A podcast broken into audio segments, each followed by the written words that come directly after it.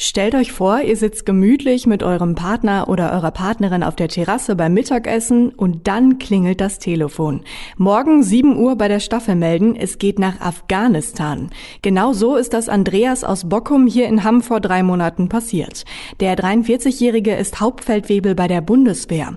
Mehr als 5300 Menschen haben er und seine Kollegen in der zweiten Augusthälfte aus Afghanistan ausgeflogen, nachdem die Taliban das Land übernommen hatten. Und ich freue mich sehr, jetzt mit ihm über seinen Einsatz am Kabuler Flughafen sprechen zu dürfen. Schönen guten Tag. Ja, einen wunderschönen guten Tag. Können Sie vielleicht einfach als erstes kurz sagen, wann haben Sie von dem Einsatz erfahren?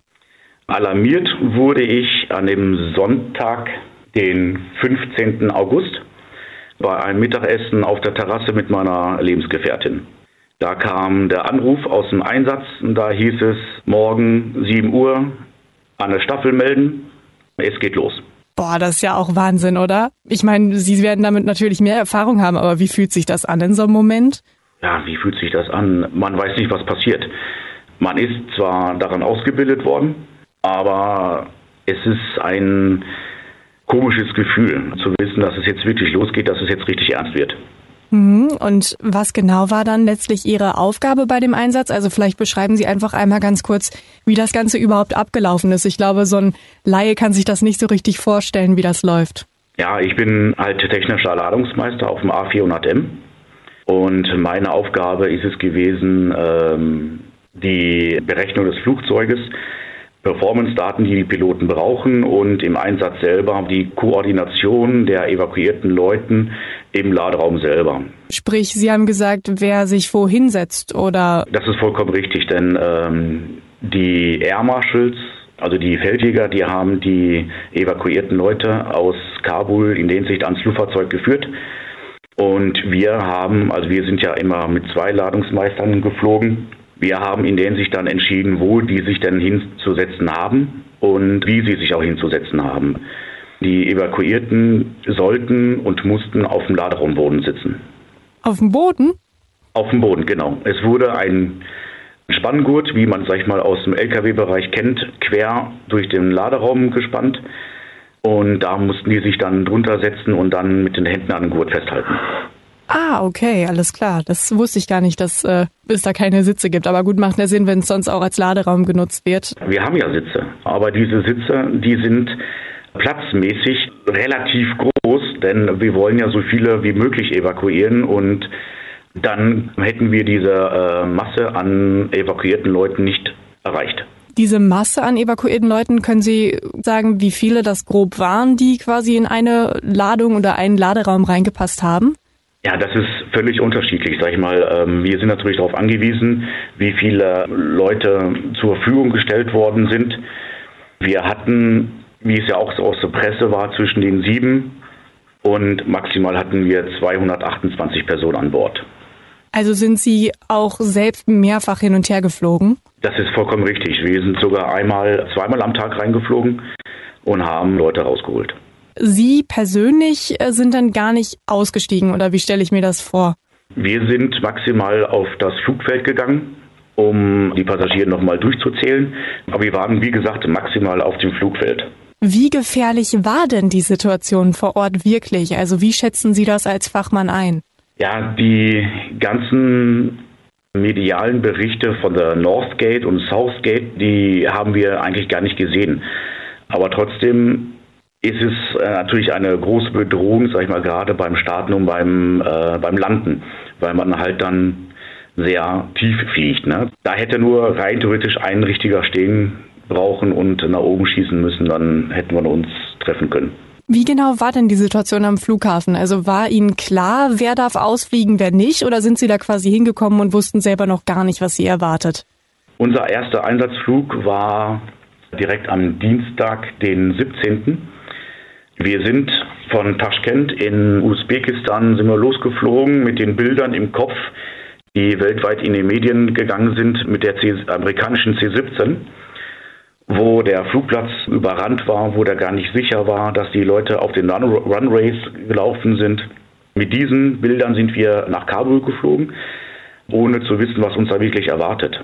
Und ähm, ich kann Ihnen aber sagen, als wir dort gelandet sind, war es verhältnismäßig geordnet. Da waren keine Personen, die über das Flugfeld gelaufen sind, keine Personen, die über die Start- und Landebahn gelaufen sind, weil dieser Platz in der Hinsicht erstmal wieder erstmal geschlossen worden ist, um wieder Ruhe reinzubringen. Aber das wussten wir vorher natürlich nicht. Ne? Und wir haben uns natürlich im Vorfeld im Rahmen der Crew viele Gedanken gemacht mit dem, was wäre, wenn. Also Sie mussten wirklich keine Leute irgendwie tatsächlich zurückdrängen oder von im schlimmsten Fall sogar noch irgendwie vom Flugzeug runterziehen oder ähnliches. Das gab's nicht. Nein, glücklicherweise nicht. Wir mussten keine Person abweisen, nein, du darfst nicht mit oder sonst irgendwas. Das war nicht der Fall. Sprechen Sie denn eigentlich Arabisch oder haben Sie sich irgendwie auf Englisch verständigt? Wie ist das abgelaufen, so kommunikativ oder einfach mit Handzeichen, du da, du da? Wie lief das? Es ging hauptsächlich über Handzeichen. Und wenn die Kinder oder irgendwer auf Toilette musste, dann haben sie gefragt über Handzeichen oder auch auf Englisch natürlich. Ne? Dann haben wir dann auch gesagt, ja, klar, kannst du auf Toilette gehen, überhaupt kein Problem. Ne? Viele konnten auch Deutsch. Es waren ja auch deutsche Ortskräfte da und die haben ja viel und jahrelang für die Deutschen gearbeitet, somit konnten die auch Deutsch. Ne? Aber das weiß man nicht, welche Sprachen die immer sprechen. Also Arabisch oder spreche ich nicht ein Wort. Also Sie haben ja gerade schon erzählt, es gab Air Marshals, die quasi rausgegangen sind, die Leute geholt haben und dann gab es Sie, die im Flugzeug gesessen haben und so ein bisschen koordiniert haben. Natürlich wird es auch noch einen Piloten gegeben haben. Wir hatten äh, ebenso medizinisches Fachpersonal, äh, Ärzte dabei, Notfallsanitäter. Mussten Sie da irgendwie auch mal medizinisch tätig werden tatsächlich? Ja, doch, so kleine Fälle sind schon mal passiert. Eine Person ist bei uns im Flugfahrzeug kollabiert und ähm, aber letztendlich, sag ich mal, wir haben einen fliegenden Sanitäter dabei gehabt gehabt, der ist Notfallsanitäter, der hat sich dann sofort um diese Person gekümmert. Ein kleines Kind hatte sich den Fuß einmal verdreht, weil er keine Schuhe mehr anhatte. Aber das war alles halb so schlimm. Da hat er nur ein bisschen rumgeweint und dann hat er ein Gummibärchen gekriegt und dann war alles wieder gut. No, okay. Gummibärchen gehören auch zur medizinischen Ausrüstung dazu. Manchmal, Wenn man mit ja. Kindern arbeitet, auf jeden Fall. Das stimmt. Ähm. Wann genau war denn dann der Einsatz beendet, wenn Sie auch gesagt haben, Sie sind mehrfach geflogen? Also wann war Schluss? Also mein Einsatz war am 27. August beendet. Da bin ich final nach Hause geflogen, sprich nach Wunsdorf mit den drei A400M und mit dem A310.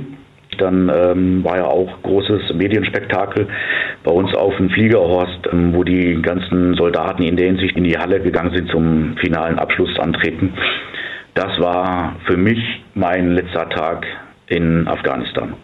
Was hat Sie denn an diesem ganzen Einsatz, wenn Sie jetzt mal zurückblicken, am meisten beeindruckt oder berührt? Sie können sich das nicht vorstellen, sage ich mal, die Gesichter der Menschen, ob das jetzt ein 80-jähriger Mann war oder ein vier Monate altes Baby, was eigentlich gar nicht weiß, was gerade geschieht. Man hat auch gestandene Männer gesehen, die ähm, über ihren Koffer gehangen haben, haben geweint. Man weiß nicht warum. Man muss das, sag ich mal, das geliebte Land verlassen. Sie wissen nicht, was in 14 Tagen ist. Sie wussten nicht, wo sie in einem Jahr stehen ne? oder was sie machen. Wenn wir nach Hause fliegen, dann gehen wir wieder zu unseren Familien und haben den Alltag wieder. Bloß bei denen weiß man es nicht, aber klar macht man sich die Knacken darüber. Oder wenn man sieht, dass eine Mutter mit ihrem Kind in das Flugzeug steigt und die haben nur eine Plastiktüte dabei. Kinder haben wir gesehen, die hatten teilweise nur einen Schuh angehabt. Ne? Das haben sie irgendwo verloren. Und das ist schon sehr emotional, was man da sieht und was man da erlebt hat. Hm, da wird man wahrscheinlich auch so ein Stück selber zum Seelsorger in dem Moment. Ne? Sie werden ja wahrscheinlich, selbst wenn sie sich nicht unterhalten haben, schon irgendwie auch Stillbeistand geleistet haben, wenn sie da mitsaßen im Laderaum. Ja, selbstverständlich. Aber wir haben versucht, auch gerade die Kinder so ein bisschen die anderthalb Stunden, die wir von Kabul nach Taschkent geflogen sind, ein bisschen gemütlicher zu machen. Ne? Wir haben Einweghandschuhe aufgeblasen, Knoten reingemacht, dass es eine Art wie so ein Luftballon ist, ne? dass die Kinder ein bisschen was zum Spielen haben. Und das ist halt ein, eine kleine Genugtuung, dass man sieht, dass man vielleicht fünf Minuten mal ein Lachen gesehen hat. Ne? Und wie war das Gefühl für Sie, als Sie dann nach Hause gekommen sind? Ich war froh, am Essenstisch zu sitzen diese mentale Last, die ist nach und nach erst abgefallen. Die ist immer noch nicht weg. Ich kann Ihnen versprechen, ich werde das mein Leben lang nicht vergessen. Vielen lieben Dank für das Interview. Sehr gern.